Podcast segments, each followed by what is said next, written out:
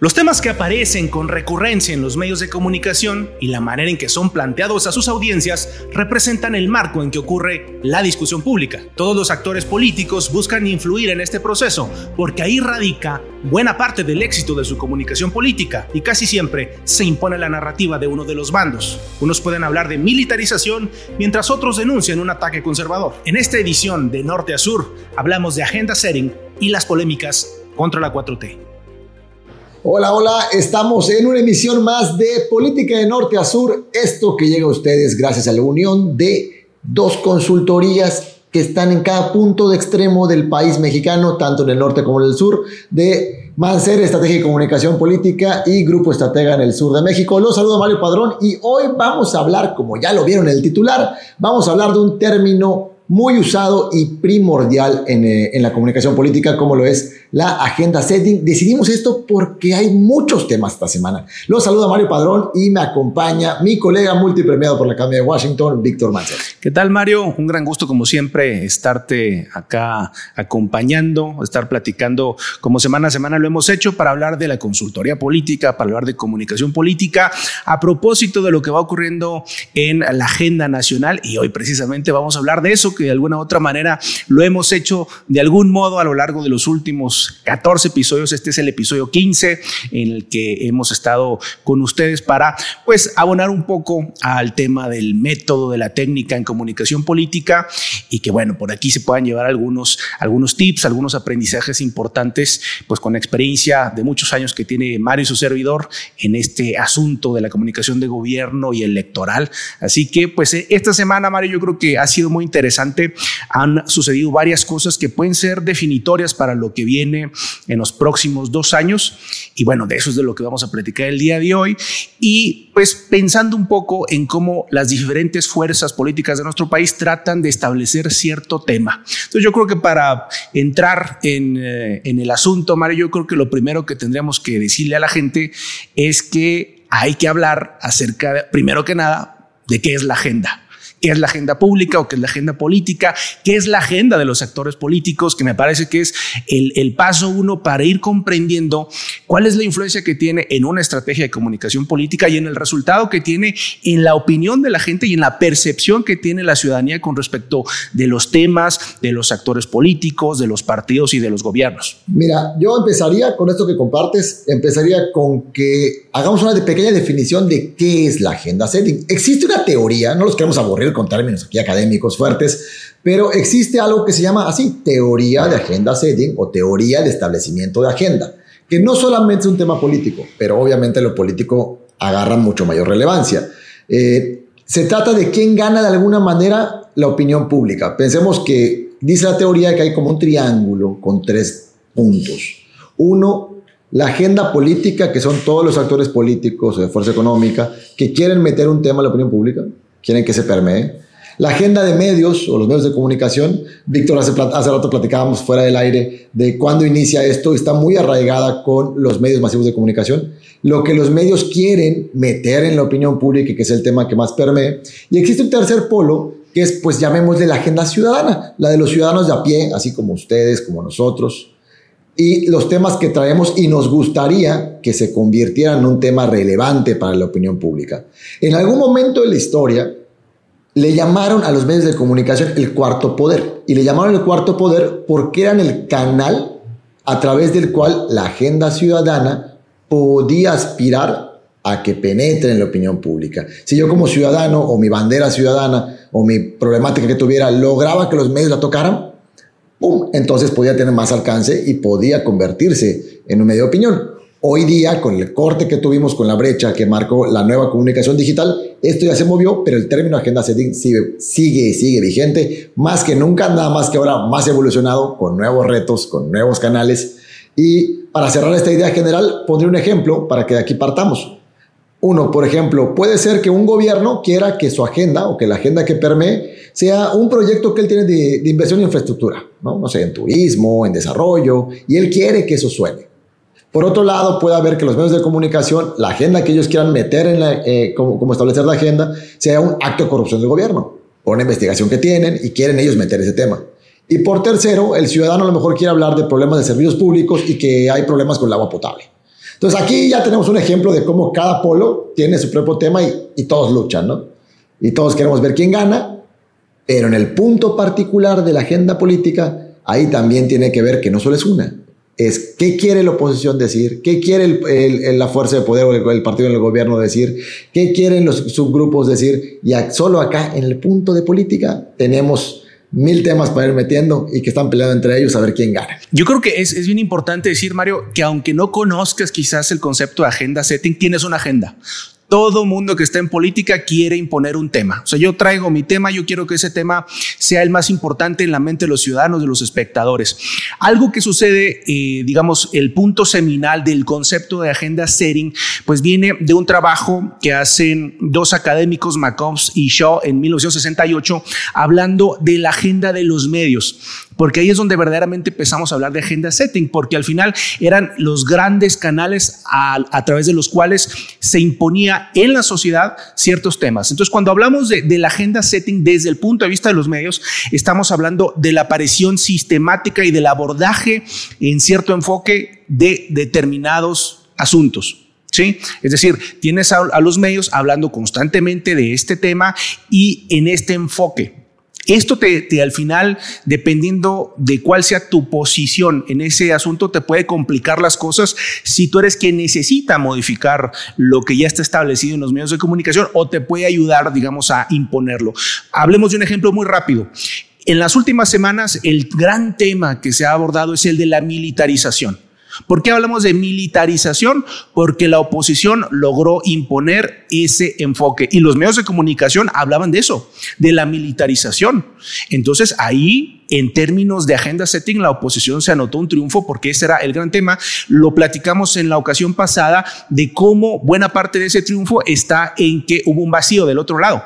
Es decir, Morena o la gente del presidente podría haber salido a decir que estamos en un proyecto de fortalecimiento de la seguridad pública, ¿no? Por decir algo, no estoy diciendo que eso hubiera sido lo, lo ideal, pero a lo que voy es que no hubo un relato alternativo y esto logró que casi por default se impusiera ese tema. La agenda de la oposición quedó perfectamente establecida porque los medios lo abordaron de esa manera. Entonces, lo primero que uno tiene que establecer es que hay una estrategia a seguir para que tu agenda se defina, porque cuando la agenda que tú tienes se vuelve la agenda pública, entonces lo que sucede es que es, digamos como si tú en un partido de fútbol, por hacer una analogía, definas jugar de, de casa. ¿No? Vamos a jugar en, en, mi terreno, vamos a jugar en mi cancha, con mi gente, ¿no?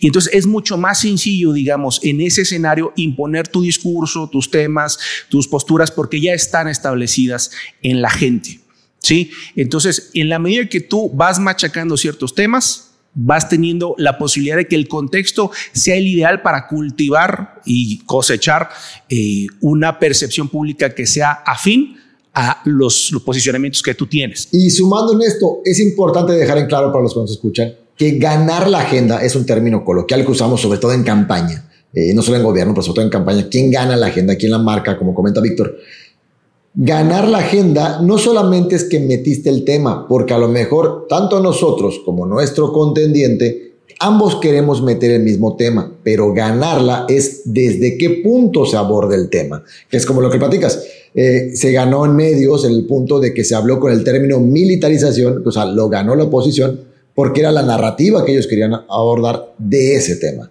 Cuando podrían haber instaurado, no se instauró de manera tan pública, el otro que sería fortalecimiento de nuestras fuerzas de seguridad o algo similar. El que permeó fue el término militarización. Entonces, en, ese, en esa batalla de la agenda, a pesar que es el mismo tema, pues gana en este caso la oposición por poder meter incluso el término, porque al final del día la comunicación política es un tema de, percepciones. El último medio siglo de desarrollo de la comunicación política, Mario, nos ha llevado a ir entendiendo mejor este tema de la, de la agenda. Y un aspecto fundamental es que hemos descubierto que si bien los medios de comunicación no necesariamente te establecen qué pensar, sí te establecen en qué pensar. Es decir, establecen como la jerarquía de los temas. Ese tema que está recurrentemente en los medios, de pronto la gente poco a poco lo va asumiendo como más relevante, ¿no? Es decir, por ejemplo, dirigir la atención, ¿no? Por ejemplo, el tema de seguridad. Puedes tú estar en un estado que está tranquilo, donde no hay verdaderamente un problema de seguridad fuerte, pero cuando mides la percepción, te das cuenta que la gente lo pone como un, como un problema importante a pesar de que no le influye en lo directo. Es decir, la gente tiene percepciones sobre la realidad a partir de lo que pasa en mi familia, en mis amigos, en mis círculos cercanos, en la gente con la que yo convivo en el día a día. El resto de los temas los tengo que consumir, esa realidad la tengo que construir a través de lo que los medios me están poniendo sobre la mesa. Y si los medios me están diciendo que hay masacres, que hay asesinatos, que hay una violencia descontrolada, yo empiezo a formar una idea más allá de lo que me pasa, lo que yo estoy observando en los medios de comunicación. Y entonces se van generando percepciones por eso es importante este tema. Ahora, lo, relevante quizás a abordar a, partir de ello es hasta qué punto ha ido cambiando las cosas, Mari, porque ya llevamos, decía yo, más de 50 años de estudio alrededor del tema de la agenda, pero los últimos 20 años ha cambiado completamente el panorama mediático y esto nos lleva a tener un debate para definir ¿Cuál es el, verdadero concepto de agenda setting que tenemos hoy o que nos puede servir en la comunicación política y la estrategia para verdaderamente lograr que la gente se lleve las percepciones que nosotros queremos para construir un capital político a partir de ello? Platicando de la agenda setting hoy, yo partiría desde el punto del fenómeno social que sucede, porque es natural sin importar cómo evolucionen nuestros medios. Es un fenómeno que sucede en el ser humano o en el comportamiento humano y cómo ha evolucionado porque ahora ya no consumimos de la misma manera información que antes.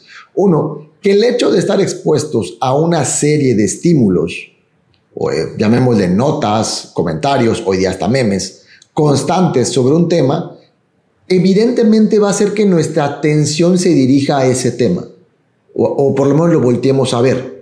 Y eso es lo que en los inicios en la segunda mitad del siglo XX, se hablaba de que la teoría de la agenda setting, cuando se desarrolla, como compartes, es que los medios de comunicación de masas, cuánta influencia tienen o cómo generan influencia sobre el público para determinar los asuntos que deberían considerar importantes. Hoy día, con la parte digital, cuando más que solo el digital, yo creo que con las redes sociales, porque el digital ya consumíamos de principios del siglo XXI o finales del 20. El Internet, hasta el mismo YouTube ya estaba, teníamos blogs, pero no era tan masivo. Y hay que entender que cuando un medio se vuelve masivo es porque muchas personas o la mayoría de las personas tienen acceso a ese dispositivo o medio de recibir información o ese canal. Y las redes sociales son las que potenciaron eso. A que suba la conectividad y ahora estoy de manera constante conectado y puedo recibir información por acá ahí cambia porque ya no es un grupo o una organización o una empresa, como le quieras llamar, cualquier televisora, cualquier radio, cualquier periódico, quien, quien marca esa temática o quien quiere influenciarla. Ahora también para definir nuestra agenda ciudadana, sí influye el meme que me compartió mi compadre que vive a tres cuartos de mi casa. Y si ese meme habla del mismo tema que cuando yo entré a la tele, que a lo mejor hoy día es muy poco, ha bajado muchísimo, el consumo de, la televisión para informarse y me topé con el mismo tema. Y que cuando entré a redes sociales, lo que vi ya no era un meme, una nota de un medio, pero que hablaba del mismo tema. Y que luego cuando fui a YouTube y entonces veo el pedacito de la mañanera, hablaba del mismo tema. Entonces ya no solo dependemos de eso, sino de todo el concepto de viralización. Y, este, y sí hay estrategias, hay estrategias que, que podemos desarrollar como consultores para hacer que vayan permeando los temas en ciertas zonas y no solamente como medios. Yo sí creo que ya hoy día está caduco, me atrevería a decirlo, en la gran mayor parte del país, eh, ciudades importantes, yo creo que ya está caduco, eh, por importante me refiero a que tengan gran cantidad de habitantes.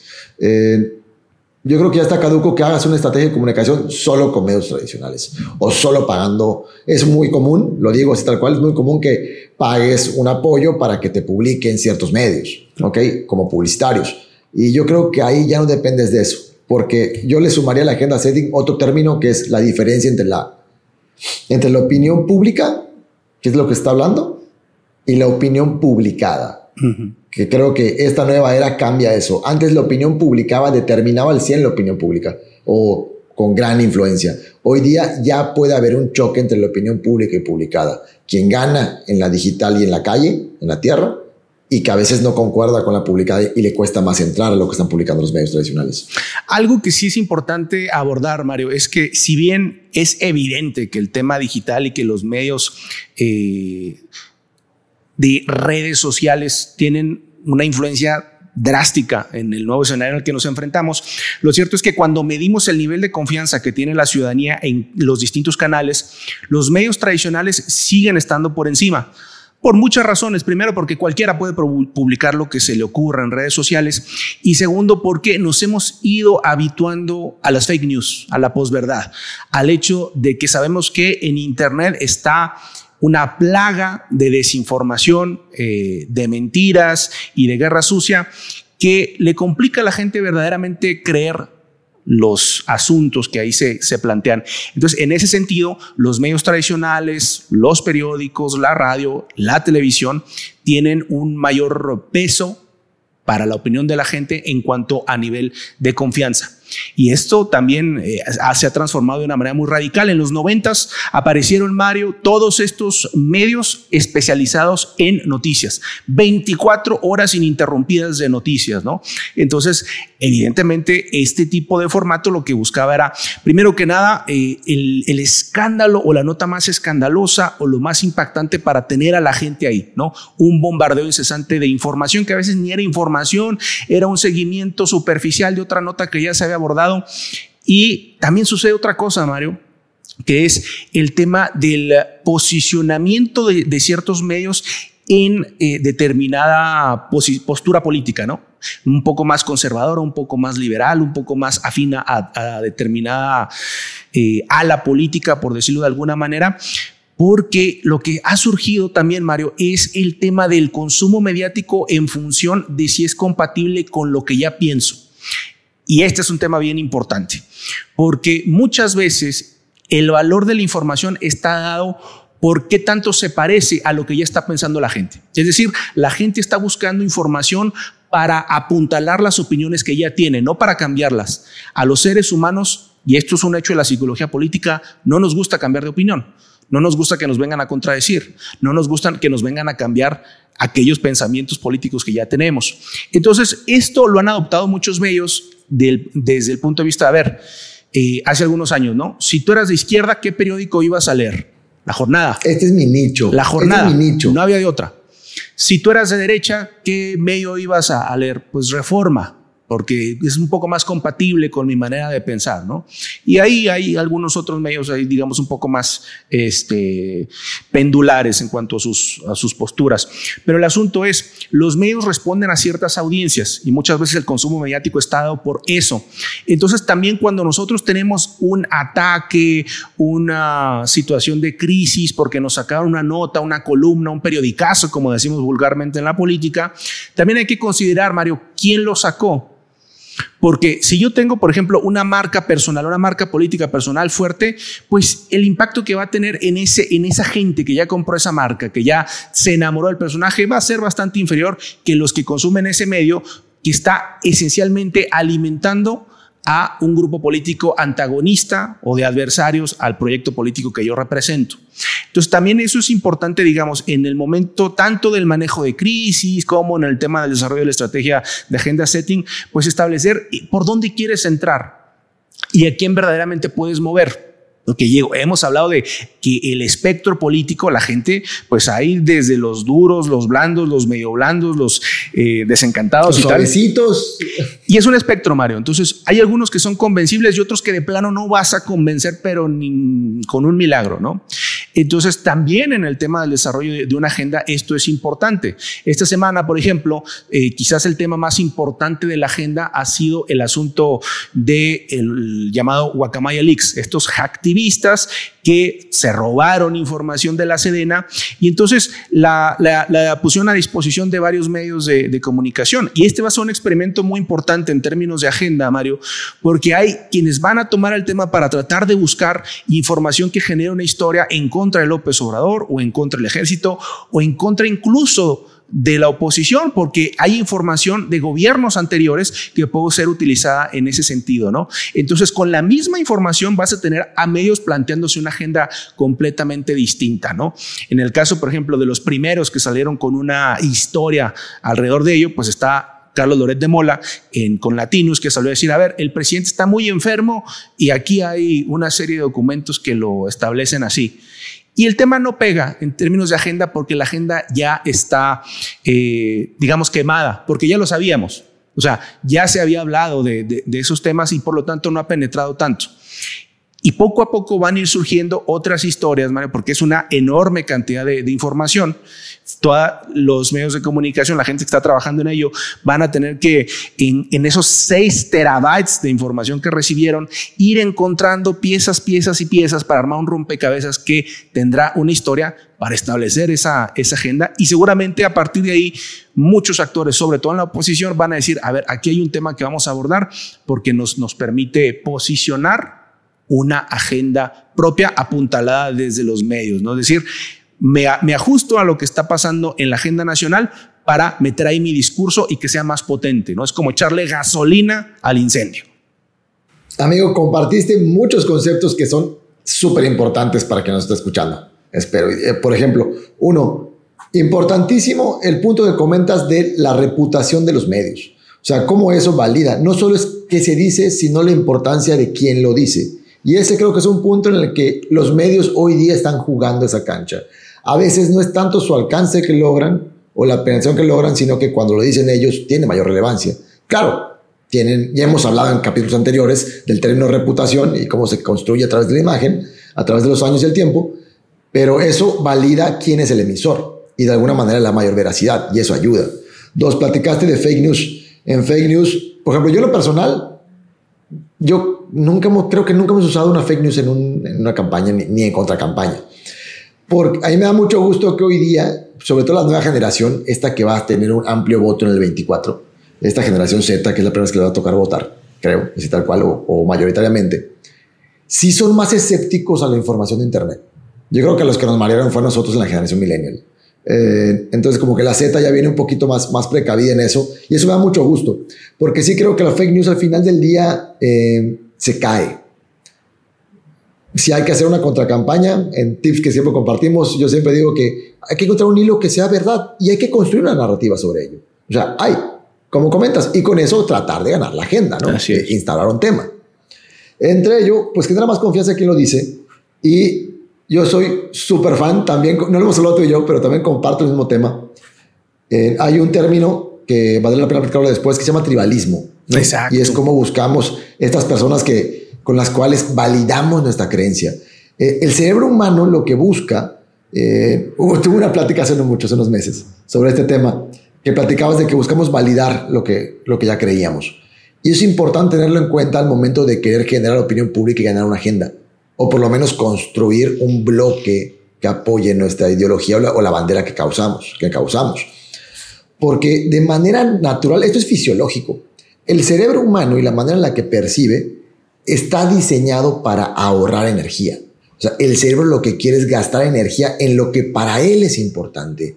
Y amigos con proyectos políticos, amigos que se dedican y que nos escuchan a las campañas electorales, al gobierno y que les apasiona estos temas tanto como a Víctor y como a un servidor, hay que tener muy en cuenta algo. A la gente no le importa la política nos importa a los que estamos en ella. Pero la gente de a pie, ciudadano de a votante en general, no le interesa. O sea, está preocupado por cómo pago la colegiatura, qué como mañana, cómo pago la renta. Y en eso está su atención. esa, frase, que hay que ponerla por ahí con letras de oro para que no se les olvide a la gente no le interesa la política. Vamos a llegar con, nuestro cartel, así como el meme. Este, entonces, si entendemos eso, por eso pasa un fenómeno eh, este fenómeno del tribalismo y la validación, que lo que pasa es que hay que entender que principalmente, sobre todo un votante duro, y lo puedes encauzar, cuando él lo que busca es validar su creencia, porque ponerse a analizarla conlleva desgaste de energía. Suena muy psicológico, pero es absolutamente fisiológico también. Así está diseñada nuestra máquina. Si el cerebro humano es la máquina más maravillosa. Sí, buenísima. O sea, no hemos logrado alcanzarla pero tiene patrones de cómo opera. Y como opera es así, quiere validar, no busca la verdad, no quiere contrastarlo, mejor que se lo cuenten. Entonces, por eso vamos a la escuela, por eso hay pocos académicos. Y entonces, aquí lo que buscamos para entender este tema de la validación. Si yo creo que el gobierno de López Obrador no es bueno, voy a sentirme más cómodo juntándome o leyendo cosas que validen mi creencia y viceversa. Si yo creo que la cuarta transformación encabezada por Andrés Manuel López Obrador es lo mejor que ha pasado en la historia del país, voy a buscar juntarme de manera natural, social y antropológica, juntarme con quienes validen mi creencia y así nos sentimos más fuertes. Entonces, si entendemos esto, de alguna manera la publicidad tiene un término que se llama insight, que es qué es lo que tiene ya en la mente el, el consumidor o el usuario. Y si hablamos de ello, lo va a cachar más rápido. Entonces es una manera de ir conectando agendas, que suene real, congruente, que conecte con mi creencia, como decías. Y luego, Sí, perdón. Adelante, adelante, Lo, que te iba a comentar, Mario, es que uno de los, ligado a esto que hablas del, tribalismo político, hay un tema que está muy, muy de moda, digamos, entre los académicos de la comunicación política gringa, que es el de identity politics. Es decir, que mi opinión política ya no es nada más un tema de, coyunturas o de mi análisis de lo, de lo, que está pasando, sino que es parte de mi personalidad. O sea, lo yo me asumo anti-López Obradorista o me asumo López Obradorista, yo voy a ver el mundo a través de ese cristal. ¿Sí? Y por eso vemos una polarización tan, tan amplia. Lo cierto es que esta gente participa mucho en Twitter, participa mucho en la discusión y a veces nos engañan un poco en el sentido de que pareciera que mucha gente está ahí, pero lo cierto es que hay un, hay un segmento muy amplio de la, de la, que además que es mayoritario de la ciudadanía, que como bien dijiste tú, no le interesa la política y por lo tanto no tiene planteamientos tan duros de decir yo soy esto, yo soy lo otro, yo pienso esto y no lo cambio. No, esa gente sí cambia su opinión. Ese es el pastel que quienes estamos en política nos estamos disputando constantemente, tratar de convencer esa gente que son los blandos, los desilusionados o los apáticos o como los queramos llamar, porque también eh, entre ellos son heterogéneos, pero es esta gente, digamos, que sí puede cambiar su, su punto de vista, su opinión y su voto. Y eso es al final del día lo que tenemos como premio de una buena estrategia de comunicación política, tratar de, llegar a ellos. A los otros, normalmente lo que hacemos en comunicación política es tratar de disuadirlos. Si no los puedes convencer, a lo mejor lo que sí puedes hacer es que no participen, que digan, no, este candidato no sirve, o este candidato no va a ganar, o este candidato no me convence, o este candidato verdaderamente no, no representa mi partido, mi postura política y por lo tanto no voy a salir a votar. Esas estrategias también funcionan. Y como bien decías tú, Mario, pues muchas veces eh, la guerra sucia, hay muchos consultores especializados en, en generar guerra sucia porque les funciona en determinados escenarios sobre todo cuando, eh, cuando hay una competencia muy fuerte, muy cerrada, lo que nosotros les recomendaríamos de entrada es que jamás recurran a la mentira como una estrategia, por lo menos de manera directa, porque eso va a tener un efecto boomerang negativo para, para la postura política que usted, el proyecto político que ustedes estén defendiendo. Entonces, eso hay que plantearlo de entrada, porque también es una de las razones por las cuales en México la oposición tanto necesitamos una, una buena oposición, tenemos una oposición muy debilitada y eso a nivel de, de, una república fuerte pues nunca es bueno. Una de las razones por, de esa debilidad es porque se inventaron muchos bulos, se inventaron muchas fake news que al final terminan por ser contraproducentes. ¿no? Es decir, si yo te miento, yo pierdo mi reputación y yo, yo pierdo la validez para meterme en el debate público. O ganas una reputación nueva como mentiroso. Y entonces lo que digas, aunque sea verdad, Pedro y el Lobo, ¿no? La fábula de Pedro y el Lobo, ya no te la creo. Bueno, entre todo esto que hemos estado platicando, y de ahí comentabas cómo conectamos con el tema del Guacamaya Leads. Si vemos en, el triángulo de una agenda, de, la teoría de agenda setting, eh, Guacamaya podríamos ubicarlo, en esa semana que hubo muchos temas, podríamos ubicar que Guacamaya Leads fue un tema que a lo mejor se intentó desde el polo de los medios, tratando de meter un tema en la opinión pública, y la, la militarización o eh, la contienda en el Senado por, ¿cómo le llaman? ¿Cuál es el nombre real? Fortalecer la, la Guardia Nacional. Se trató desde el punto de vista de gobierno o política. ¿Ok? Y la ciudadana no sé si haya tenido participación o no, pero también con las redes sociales ha logrado instalar ciertos temas, ¿no? Entonces, aquí tenemos dos temas de hoy, ¿no? El tema de la militarización que entró por, por el tema político y, o de gobierno, y quizá podríamos ubicar el Guacamaya Leaks desde la posición de un medio de comunicación queriendo meter, no conectó, pero peleó por la agenda. Y, yo, yo recuperaría algo que dijiste al principio, Mario, que es el asunto de la gente tiene su propia agenda. O sea, yo tengo mis preocupaciones, ¿no? Que es el tema de lo económico, del empleo, de la salud, el que, el que tú me digas, lo que los ciudadanos de a pie tienen.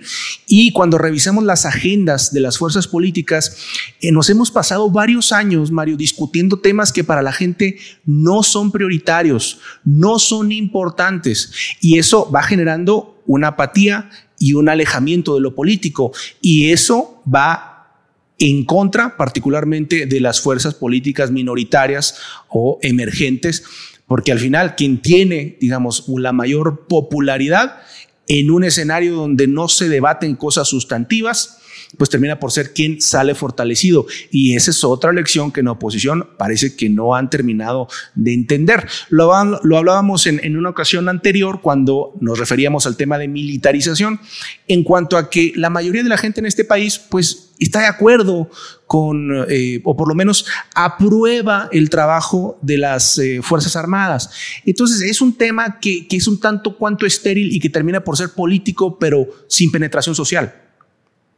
De hecho, eh, recuerdo el término, era que el 82% aprobaba que los militares, eh, las Fuerzas Armadas, formen, tengan mayor parte o mayor eh, injerencia en los temas de seguridad pública. O sea, básicamente el tema de la Guardia Nacional. O sea, literal, no solo era que una, un punto muy alto, el noventa y tanto, era que aprueban a, la Sedena, pues, a los militares como, como organismo, y además el 82, si no me equivoco, lo que vimos en ese capítulo, que además aprobaban, le parecía bien que forme parte y mayor penetración en temas de seguridad este, civil, por decirlo de alguna manera. Y entonces ahí tienes un discurso de la oposición que no conecta con lo que ya era el insight de la opinión pública. No, estoy, no estamos diciendo sea correcto o incorrecto, pero en fenómeno social eso es. Más del 80% lo aprobaba y la oposición quería entablar un tema que no conectaba en lo público. Correcto o incorrecto es otra cosa. En el caso de la estrategia de agenda de López Obrador, Mario, a lo mejor estás de acuerdo conmigo con que su gran tema transversal alrededor de lo que va del sexenio y de años previos es el tema corrupción. Entonces, en cada, en cada oportunidad que hay una eh, ventana para golpear a la oposición ligándolos con asuntos de corrupción, ahí López Obrador trata de, de, meter la daga y de darle vuelta, ¿no? En estos últimos días, por ejemplo, eh, ya se giró órdenes de aprehensión incluso eh, migratorias, contra el exgobernador de Tamaulipas, Francisco Cabeza de Vaca, que eh, acaba de dejar el gobierno y ya tiene señalamientos muy fuertes. Entonces aparece el gobierno inmediatamente, digamos, a recordarle a la gente en estos escenarios donde, donde empieza a subir la, la fuerza del tema de la inseguridad, porque tuvimos asuntos muy graves estos días, el tema de una matanza en Guerrero, de un alcalde, de una eh, diputada local asesinada en Cuernavaca, obviamente el tema de, de, los asuntos que van surgiendo alrededor del ejército a propósito de los Guacamaya Leaks. Y entonces... Eh, hay una respuesta, digamos, del gobierno para establecer eh, su, propia, su propia agenda. Y eso es la, lo complicado que, que es para la oposición ir estableciendo una agenda cuando eh, van surgiendo estos asuntos y hay una potente estrategia de comunicación para recordar a la gente los pecados previos o relativamente nuevos de la oposición. Por eso en su momento nosotros hemos hablado del tema de la tercera vía como una posibilidad latente. Si ustedes por ahí este, van al episodio de la amenaza naranja, donde hablamos de movimiento ciudadano, hablamos precisamente de eso, de que puede surgir una alternativa donde ya no hay, digamos, no es tan sencillo lanzar dardos contra una fuerza que no ha estado en el poder. Porque cuando tú pasas por el poder tienes, digamos, desgaste y López Obrador está acumulando el propio, pero también aprovecha el de muchos años de parte del Partido Acción Nacional particularmente y obviamente del PRI. Pero eh, lo cierto es que no termina quizás de, encajarse esa, esa nueva estrategia de la oposición. Estos días tuvieron por ahí un foro, ellos le llamaron Foro Ciudadano. Eh, si hay de otra, me parece que es el, el, el, el eslogan que ellos traen, que desde mi punto de vista está muy equivocado, porque al final del día pareciera que si hay de otra, bueno, sí, la gente ya conoció lo que, lo que fue el PAN en el gobierno y también hay como un reconocimiento de derrota. ¿No? Es decir, las cosas están ya tan, tan determinadas que hay que, hay que recordar a la ciudadanía que hay alternativas, ¿no? Entonces, yo creo que está mal planteado. Eh, por ahí estuvieron eh, el gobernador de, Yucatán, Mauricio Vila, estuvo la gobernadora de, Chihuahua, Maru Campos, estuvo Romero Hicks, eh, estuvo Santiago Krill, y que son personajes que, bueno, eh, al final parece que ya hay un primer esfuerzo del PAN de placear a estos personajes. Eh, yo creo que se tardaron mucho en hacer eso, en fortalecer marcas personales, porque frente a todo el, ataque que puede sufrir una marca PAN, una marca PRI, una marca Va por México, quien puede, digamos, de alguna otra manera llegar con fuerza al 2024 o al 2030, si esto se va al largo aliento, es el personaje, es un personaje fuerte, no va a ser una marca partido, por lo menos es lo que nosotros observamos en los números y creo que es importante este, entenderlo, que ese sea el núcleo y que esta estrategia de agenda gire alrededor de fortalecer a esos personajes y no nada más en términos de la crítica y del intercambio de golpes entre la oposición y López Obrador, porque es evidente que el resultado, ya está ahí, que hasta el momento no ha sido el más positivo para quienes militan en la oposición. Antes de continuar con el tema de, de si hay de otra, para que me sume contigo, partiría en dos. Uno, que recordemos el tema de la agenda setting, en lo que nos compartes. Nos hablaste primero de cabeza de vaca y de, de esta orden que, que, salió, que ya no, yo, a mí yo ya me, me perdí que una orden de aprehensión, pero luego la negaron, pero ahorita hay un término que es alerta migratoria eh, él, sacó un tuit en el que comenta que la percepción política, etcétera. Pero en temas asentando la teoría de agenda setting, lo que tenemos es, uno, hay muchos temas en la semana. Tenemos el Guacamaya Leaks. Dos, tenemos que fue por los medios. Tenemos la militarización que fue por un grupo, ejemplo en este caso la oposición que quiso meter el término oposición. Tenemos una un tema de desde gobierno, el cual es el caso de la corrupción, como comentas y como nos compartes, en el caso de Cabeza de Vaca, que está peleando también por la agenda y no termina, no termina de conectar. Y ahora tenemos a un tema partidista queriendo meter para placear a sus candidatos con el si hay de otra. En la agenda setting, cuando se trate de diseñar, porque es un tema que hay que estar analizando mucho el contexto y la coyuntura del momento. El timing es importante. Hay tiempos en los que son más convenientes tratar de meter un tema que en otros. Eh, yo no hubiera placeado el si hay de otra ahorita, con, una semana tan, tan revuelta. O sea, sabiendo, o sea, había una que sí podías prever. O sea, era poco probable que le ganaras la agenda al tema de la votación en el Senado de la Guardia Nacional. Era casi, por no decir imposible, no me gusta decirlo, pero altamente improbable que le ganaras la agenda política. O sea, era el tema y te pones a placear a tus candidatos en ese momento, creo que hay un error de timing. Me, hubiera aguantado a que, a que termine la votación, bajar un poquito los humos, los medios saquen sus análisis, sus temas, hablen de eso y que bajara tantito y luego tú puedes a lo mejor subirte, ¿no? Eh, yo creo que ahí hay, un tema en, el timing, ¿no? Para ello, que también es importante el tratar de meter una agenda. Y, y bueno, y vean, vean cuántos temas hay en esta semana y todos luchando por la agenda. Otro, y, otro tema que es, que ya fue creo que ayer, si no me equivoco, eh, al momento que estamos grabando este, que fue la renuncia de, de Tatiana Cloutier en el gobierno de México o en el gobierno López Obrador. Y, ahí creo que ahí entraríamos tantito ahorita. Me gustaría que te hablamos de ello, que es otro tema que entró, que además hizo viral. Ese también le salieron memes. ¿Qué tanto los memes son ciudadanos o son estrategia política? Hoy por hoy también hay que analizarlo. Pero sumándome al si hay de otra, Sí, concuerdo contigo. El término de la comunicación no me encantó. Digo, está, padre estar, digo, está fácil decir, ay, critico el término de este y del otro, ¿no? Pero sí concuerdo contigo que tiene una connotación como que, como que agachadita. ¿No? Sí, y, yo creo que sería, sería, compatible, Mario, con un partido que no haya estado en el poder. O sea, un partido que pueda decir, a ver, yo no tengo pecados del pasado, ¿eh? Yo sí puedo decir si hay de otra, porque yo soy esa otra alternativa. el PAN no puede jugar esa ficha. El PAN ya tuvo sus 12 años en el poder, ya tuvo los resultados que tuvo, ya tuvo el desgaste que tuvo. Entonces me parece que hay un error de configuración en ese mensaje. Mm. Creo que el término correcto es el que comentas, la configuración, o sea, la semiótica y la semántica del mensaje. Eh, exacto. Es que el PAN ya fue otra. O sea, tuvo su tiempo en el que fue de otra. O sea, sí fue la otra. Y lo logró en el 2000.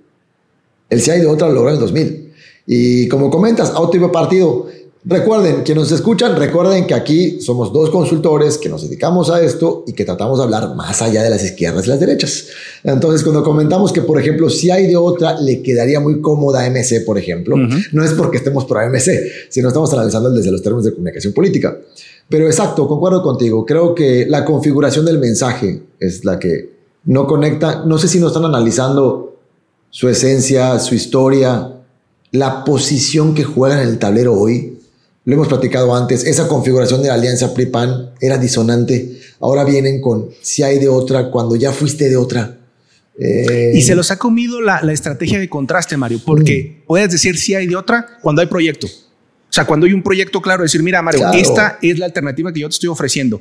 Este es el proyecto de nación, esta es la idea que tenemos para un gobierno de 2024-2030, pero no hay eso. Hay una crítica constante a López Obrador y la militarización y la corrupción y, la violencia y tal pero no hay realmente todavía el, el, diseño, digamos, de cuáles son los ejes esenciales de ese proyecto de futuro para poder decir si hay otra. Entonces, ni siquiera realmente tienes otra ¿Qué ofrecer? Me explico. No hay otra en la, realidad. No le estás ofreciendo a la gente eso. O, sea, no eres, no eres congruente. Eso es importante para que todos tengamos en cuenta. Igual entre los tips y pláticas que, que comentamos y compartimos con ustedes, es siempre hay que tener en cuenta que el mensaje debe ser congruente con la personalidad de la persona o del movimiento o del grupo. O sea, si hay características que hay que definir. Un ejemplo sencillo sería este, el que estamos platicando Víctor y un servidor. Eh, cómo el, concepto si hay de otra no está conectando con el perfil actual de Acción Nacional.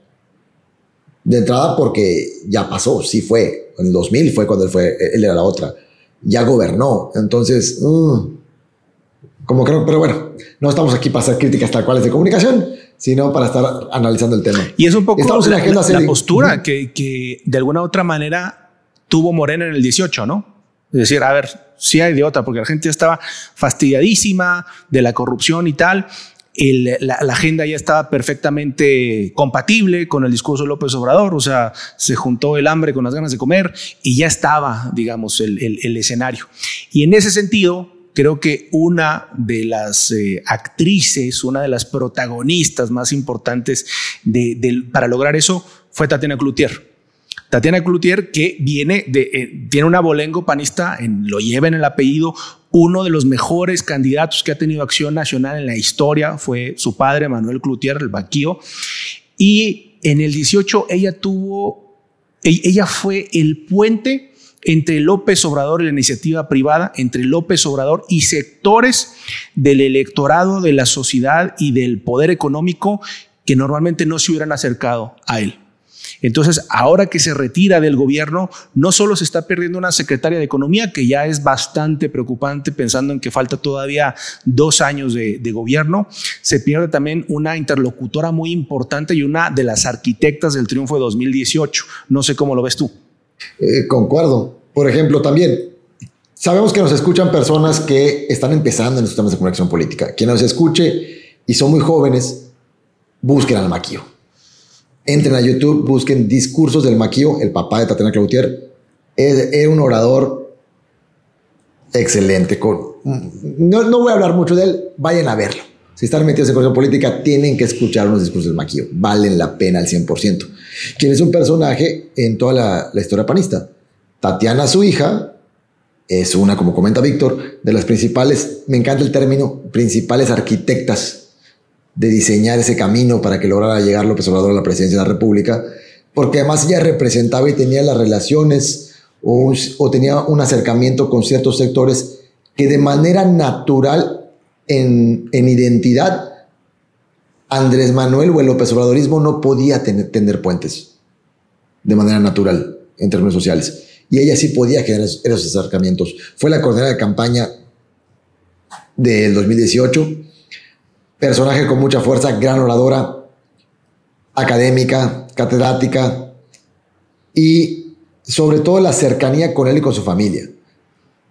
Dicen que amiga de Beatriz, de la esposa del presidente, y que renuncie. El, el presidente López Obrador comenta que, muy a su estilo en la mañanera, comenta un mensaje interesante, ¿no? Inicia diciendo que, que, intentaron decirle que no, pero que ella es una mujer de convicciones y de decisiones. No, de, que es una mujer de decisiones y que ya tomó su decisión. Y recordemos, Mario, que muy al inicio del gobierno, o sea, fue tan protagónica, fue tan importante Tatiana para, para, para, el triunfo de López Obrador, que había quienes pensaban al inicio del sexenio que ella podía ser una sucesora a López Obrador. Recordemos también que, ella tiene un libro de, memorias de esa campaña que vale mucho la pena leer para quienes les interese los entresijos de las campañas y las negociaciones y los acercamientos. Eh, un libro que se llama Juntos Hicimos Historia, que es de, la autoría de, Tatiana Cloutier, donde cuenta un poco cómo se fue dando el tema de la campaña, cómo se dio su acercamiento con López Obrador, cómo se convenció y cómo le ayudó a llegar a la presidencia de la República. Eh, hay personajes que se van alejando de López Obrador. Pareciera que ya estamos entrando en esta parte del sexenio donde el poder eh, va amainando y los ojos se empiezan a poner en el que sigue, en a, dónde va, ¿no? Y hay un riesgo muy importante ahí, hay un riesgo también muy importante que hemos ido comentando a lo largo de los últimos episodios, que es el caso de Ricardo Monreal, que ya parece que está harto del tema de que se le esté, digamos, marginando al interior de, Morena. Y creo que se puede empezar a, dar ciertos rompimientos y volver a recuperar el concepto que usaste hace rato, ¿no? La tribalización. Porque si algo caracteriza a la izquierda en este país es esta descomposición eh, cíclica, reiterada en tribus en formar tribus y ya hay tribus dentro de Morena.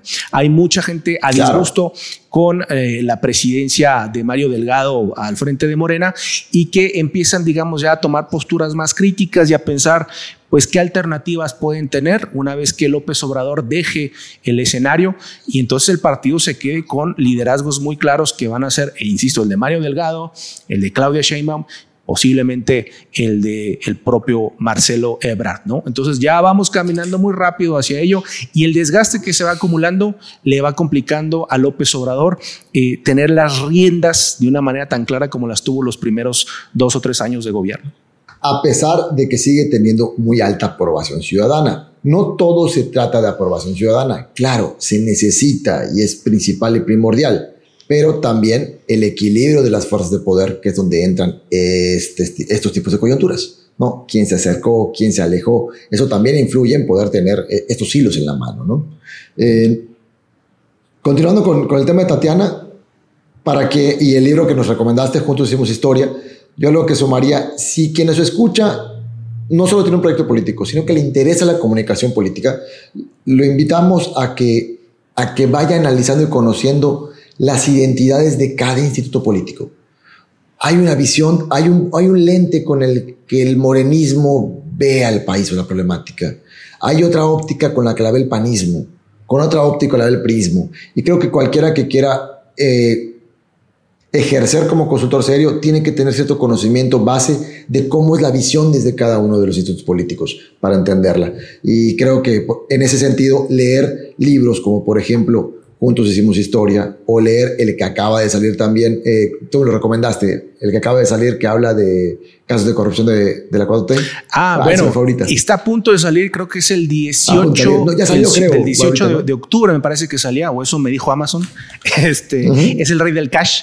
Eh, que es que un contrario. que, que, se supone que es eh, bueno el relato de presuntos casos de corrupción del círculo cercano de López Obrador y del propio López Obrador. Aún no sabemos el contenido, pero ya es tema y ya está entre los libros más vendidos porque evidentemente hay gente que quiere argumentos y quiere conocer eh, particularmente datos específicos para derribar la columna vertebral de la identidad de López Obrador, que es la honestidad o el combate a la corrupción. Y lo conecto con estas dos cosas que platicamos. Uno, quien quiere ejercerlo de manera seria o profesional, conozcan ambas posturas, no se tribalicen o luchen contra la tribalización de su cerebro, va a ser de manera natural. Conozcan una lectura, conozcan la otra y veamos cómo, por ejemplo, este nuevo libro, El Rey del Cash, ya ganó agenda en cierto sector público o en cierto, en cierto sector social. Entre los que dedicamos a esto, entre los que estamos en el círculo rojo, en consultoría o son políticos, ya están queriendo verlo y leerlo y ni siquiera ha salido, ganó agenda. O sea, la marcó. Ok, aquí vemos que no solo pasa en los macros, también pasa en los micros. Puedes tratar de marcar agenda en públicos un poquito más pequeños, que sean muy particulares. Y retomando el caso de, Tatiana, a mí me llama la atención algo que, conectemos con lo digital en el tercer bloque, que hablamos de, las agendas, de por dónde pueden salir, es que Tatiana Cloutier, como comentaste, personaje principal en los pilares de que la 4 pudiera llegar en el López Obradorismo. Dos, secretaria de Economía. Estamos en uno de los peores momentos de la historia en manera económica a nivel global por la el pospandemia. Nos estamos quedando sin secretaria de Economía a dos años de que cierre un gobierno y el tema principal es que cuando lo quiso abrazar, él aplaudió y le pegó su cabecita. Entonces se hicieron memes de ello y también tiene mucha penetración este tipo de contenidos se habló del tema, se conectan por ahí. Este, yo vi unos memes que, me parecen muy divertidos. Soy súper fan del Deforma. Me encantaría un día estar a las 5 de la mañana en, un día de edición de la editorial a ver qué dicen cada día. Pero cómo fueron conectando esos temas. Y el gran tema que a lo mejor marcó agenda fue que no, lo abra, no la abrazó. ¿Ok? Con estas piezas de comunicación muy marcadas, muy claras. Que fueron ciudadanas, sociales o políticas o con intenciones políticas o de estrategia electoral sería otro tema que no podríamos saber a ciencia cierta. Pero como el tema ya no fue, oye, nos quedamos en secretario de Economía. Oye, no, mano, es que no la abrazó. Y también, digamos, del, lado, del lado de Morena, Mario, Tatiana se presentó en la mañanera a despedirse, hizo un discurso muy sentido, se le rompió la voz, está casi a punto de llorar ahí. Y en vez de, que Morena o el gobierno, digamos, recupere eh, un, discurso muy interesante, un, discurso que dejaba muy bien parado a López Obrador, un discurso que ensalzaba, digamos, los eh, principios de la 4T o las intenciones de la 4T, con este gesto grosero de López Obrador, el tema termina por ser ese esos, ese segundo en el que eh, está como que, como que aplaude y como que no la quiere abrazar o no sé si dudó, no sé qué está pasando por su cabeza, pero la oposición fue muy efectiva en decir, a ver, este es el tema, esta es la agenda. Si eh, López Obrador la abraza o no la abraza, y ya sabes que en Twitter hay un montón de gente eh, publicando asuntos de imagen no verbal. Y el tribalismo replica.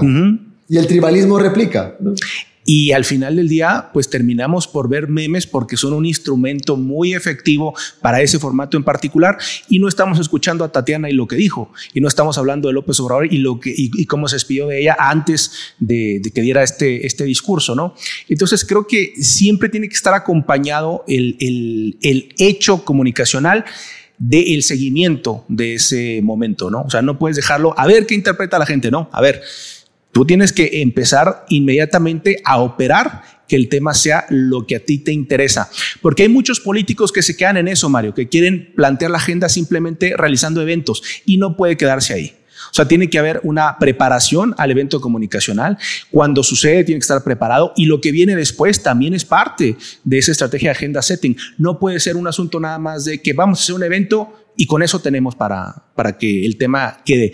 Hay que verdaderamente hacer una estrategia de comunicación que logre que los temas estén enfrente, en la pantalla de la gente y que la, y que la población los escuche. Yo sumaría en este tema dos, dos puntos, un concepto más, que sería el concepto framing. Framing que es eh, el encuadre. Ejemplo, lo que comenta Víctor. El evento completo, Tatiana habló un tema muy emocional, se le quebró la voz, el, el presidente dijo un mensaje bonito. Pero el framing es cómo encuadro solamente este punto de la historia. El momento en que no lo abrazó. Y es el que agarro, cacho y por estrategia, ¡pum! Lo, lo, lo disuelvo, lo difumino, pues lo empiezo a, exponer para tratar que ese sea la agenda, ese es el tema, esa parte del framing. Si alguien está en campaña, por ejemplo, algo que recomendamos es que cuando tengas una parte que te entrevistan, por ejemplo, medios, siempre haya uno de tu equipo grabando desde atrás un completo por si un día pasa un problema, si te caen con una crisis por un framing, tú puedas mostrar, no, miren, este fue el contexto completo. O sea, documentense un poquito más abiertos. Ahora, eso para meter el tema de framing, que es muy importante, es desde qué ángulo cuento la historia. Y dos, con, con este tema de Obrador, yo hasta tengo mis dudas. Digo, no voy a decir que mis dudas, sino que creo que en temas de estrategia, de comunicación y de marcar agenda y framing, depende, pudo haber sido de cualquiera de los dos lados. En estrategia podría ser desde que, ah, el si fue un error, ejemplo, Andrés Manuel, que por lo que fuere, intencional o no intencional, no lo abrazó. Y entonces, como comenta Víctor, los especialistas en no verbal de Twitter empiezan a analizar esa parte del framing. Esa parte del framing, este, no lo vamos a editar, ¿verdad? No, no, no. es, que a, mí sí se me, es que a mí sí se me hace muy ridículo, Mario. E, esta gente que, quiere hacer lecturas este, de imagen verbal e interpretar todo el, contexto político a partir de una imagen que obviamente está seleccionada. Sí hay que entender la imagen verbal, pero a veces hay gente que exagera un poco, ¿no? oigan, te, lo dice alguien que soy egresado del Colegio de Imagen Pública y me especializo en imagen pública. O sea, claro que sí tiene que ver la imagen no verbal, pero bueno, pueden checar las cuentas de Twitter y, este, y entre ellas en el framing. Si sí fue un error, entonces la oposición jugó bien porque agarró una parte, un pedacito de la, de la historia, generó su narrativa y ¡pum! y le explotó. ¿Okay? Y conectó y ganó la agenda. La, la, agenda en los tiempos de hoy, que ya no solo es el titular del periódico, ya un meme puedes meterlo como agenda. Oye, no la abrazó, ¿no? Está molesto, está rompiendo.